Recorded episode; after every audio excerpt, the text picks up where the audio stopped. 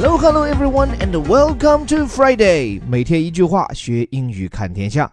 快到周末了，今天把邻国的事情说一下。说到韩国，不管你喜欢不喜欢，但不可否认，他们席卷亚洲乃至全世界的韩流文化。今天我们说的倒不是欧巴，而是这个国家正在风行的一种亚文化。有什么特点？该不该拿来跟我们对照一下？跟着 CNN 的这篇长篇专稿，一起来了解一下。来看标题：Photographers capture the rise of South Korea's loner culture。说摄影师捕捉到了韩国正在兴起的孤独者文化。这里一开篇，photographer 摄影师难的不是词义，而是发音，而且它的发音啊加那么一两个字母，派生词之间都不一样。比如说照片叫 photograph，但到这里加了 er，叫 photographer。一个是重音位置变成了 photo 那个 to，再一个呢，它的发音那个 photo 或者 photo 变成了 photo，所以摄影师 photographer。对了，提醒一下，发音问题是很多小伙伴的关切。如果你参加我们的免费晨读打卡活动，我们每天都有虎哥课堂的认证纠音师为大家轮流提供这样的纠音指导讲解，而且很有诚意的是，这两项活动都是完全免费的。对发音有兴趣的小伙伴，真的可以尝试下。回到这里说，摄影师们 capture something，capture 指的是俘获，在这里是一个引申义，表示就是捕捉到。尤其在摄影当中，捕捉到什么画面，可以用 capture the image，或者是 capture the picture of blah blah blah。这里摄影师的眼睛捕捉到的是一样东西的兴起，就是韩国，也就是 South Korea's loner culture。loner 一眼不认识。但问题不大，人家加了引号，说明也是引用，极有可能是个新概念、新说法。不过这个词呢，显然脱胎于 lone，L-O-N-E，表示孤身的、单身的。我们一般说到人形单影只，除了这里的 lone，我们还会想到的是 alone 跟 lonely 三个词怎么变性呢？说一嘴 lone，这里这个它相对比较中性，凡什么东西、什么人，它只要是单着的，都叫做 lone。比如单亲家庭叫做 lone parent family。另外，跟它意思很像的，表示一个人是单着的，叫做 alone。比如一个人说自己是单身，I am alone。另外，不仅是客观状态上的单身或者孤身一人，还有心理状态上的那种孤单寂寞冷，那就叫做 lonely。所以，区分 alone 跟 lonely，不是有一句话吗？叫做我虽然单身，但我并不觉得孤单。I am alone，but I don't feel lonely。但是我要强调一点。除非需要专门区分的时候，像什么 lone 啊、lonely、alone，包括后面出现的词，把它大致归在一个意思下即可，不必那么死磕细微的差别。扯远了哈，回到这里，这里这个 loner 是个生造出来的词，你把它翻译叫做独身者或者孤身侠都可以。不过这里这个 loner 到底是心理上的孤寂，还说仅仅是身份上的孤身一人呢？各位可以配着今天我们为大家展示的这些图片一起带入我们的正文。The photographs are intended to capture the loneliness of South Korea's youth。说这些照片啊，旨在捕捉韩国年轻人的现在这种孤独感。你看这里的表述，be intended to do something，这是我们微头条也好，顶级外刊精读课上的常见表述，means try to do something or for the purpose of doing something。那这里他讲了，摄影师们旨在捕捉的是 the loneliness 这个词，究其意思，倒是心灵上的孤单、寂寞、冷。但具体韩国年轻人是怎样的一种孤单？破折号后面全部都在讲这一点。Specifically, a subculture，就这种 loneliness 啊，专指的是韩国现在的一种亚文化。这个 specifically 意思就是专指的、特指的。而 subculture 呢，其实它是和这个社会的主流文化叫做 mainstream culture 相对应，就它可能不是那么的摆在台面上。就这种文化形态啊，它很难得到主流文化的认同，从价值观或者道德上可能很难上台面。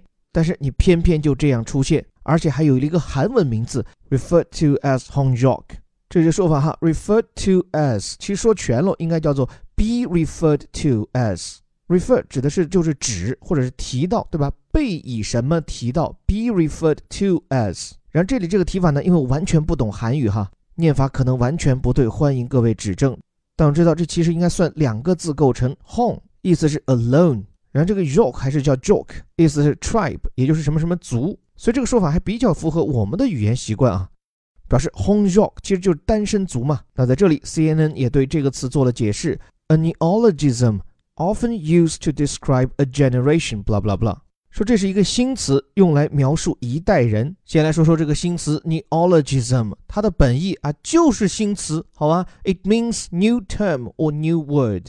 比较懂套路的朋友知道，neo（n-e-o） 表示的就是 new 新的意思。后面这个 logism 倒是脱胎于希腊语 logos，logos 的意思是 word 词，所以新词 neologism。那这里说这样的一个新词，通常是用来描述一代人，怎样一代人呢？说 that embraces solitude and independence，是拥抱孤单和独立的一代人。这个 embrace 常见词，它本意指的是 hug，就是就拥抱嘛。引申义表示的就是欢迎，或者说是接受什么样的一个新观点呀、理念呀，而且还是一个比较正式的用词。So embrace means to eagerly accept a new idea, opinion, religion, etc. 那在这里，这帮年轻人他们拥抱的对象是 solitude 这个词，也表示孤单，但跟前面讲到的 loneliness 和 alone。不太一样的是，这是一种让人感到快乐的孤单。So when you are alone, especially when this is what you enjoy, you use this word solitude，就是一种乐得单身的状态 solitude。所以读到这里，关于孤单这个词，不仅学到很多，各位也能体会到韩国年轻人这种状态。就他们的单身族也好，独居族也好，有的人是被迫孤单，但也相当不少是主动追求这种独自生活的逍遥状态。那这样的一种现象，CNN 表示，reflecting the country's growing number of single-person households and changing attitudes towards romance, marriage and family，在它背后反映出的 reflect 指的是反射嘛，比如说反射一道光，reflect the light。那这里说的是这样的一种现象所反映出的韩国现在的社会状态。一个呢是这个国家正涌现出越来越多的一人家庭。就家里面只有一个人，叫 single person household。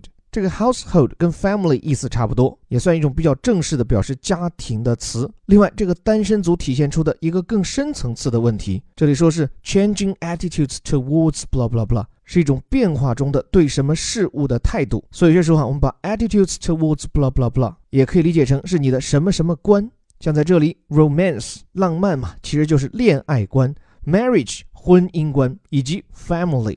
家庭观。那么，韩国的这些孤单族们为什么会主动选择这样一种生活态度？又正给韩国社会带来怎样的改变呢？在这篇颇具启示的 CNN 的长篇报道中，这些照片的作者他剖析了背后的原因。用他的原话就说：“这其实是一种放弃感，It's a sense of giving up。”怎么说呢？就是他认为啊。就现在的韩国年轻人认为自己这一代人是生活在一种很矛盾的状态下，一方面成天拼死拼活，似乎工作就是自己人生的全部；但另一方面，如此辛苦的打拼，难道就一定能奔向一个幸福的未来吗？这一点他们也极不确信。所以，既然这个世界和他的未来都有这么大的不确定性，那为什么我不把时间和精力？都投入在我自己身上呢，所以就这样诞生了韩国的独身族。那在这篇报道里，韩国摄影师们就是通过照片来刻画出这些画面中的主角们身处一个迷茫的社会和时代时那种强烈的无力感。当然，艺术家的作品嘛，是不是你从每一幅中都能解读出这样的信息，我倒是无从知晓。但至少，即便不是迷茫，这些小姑娘眼中的迷离，我倒是能看得出来。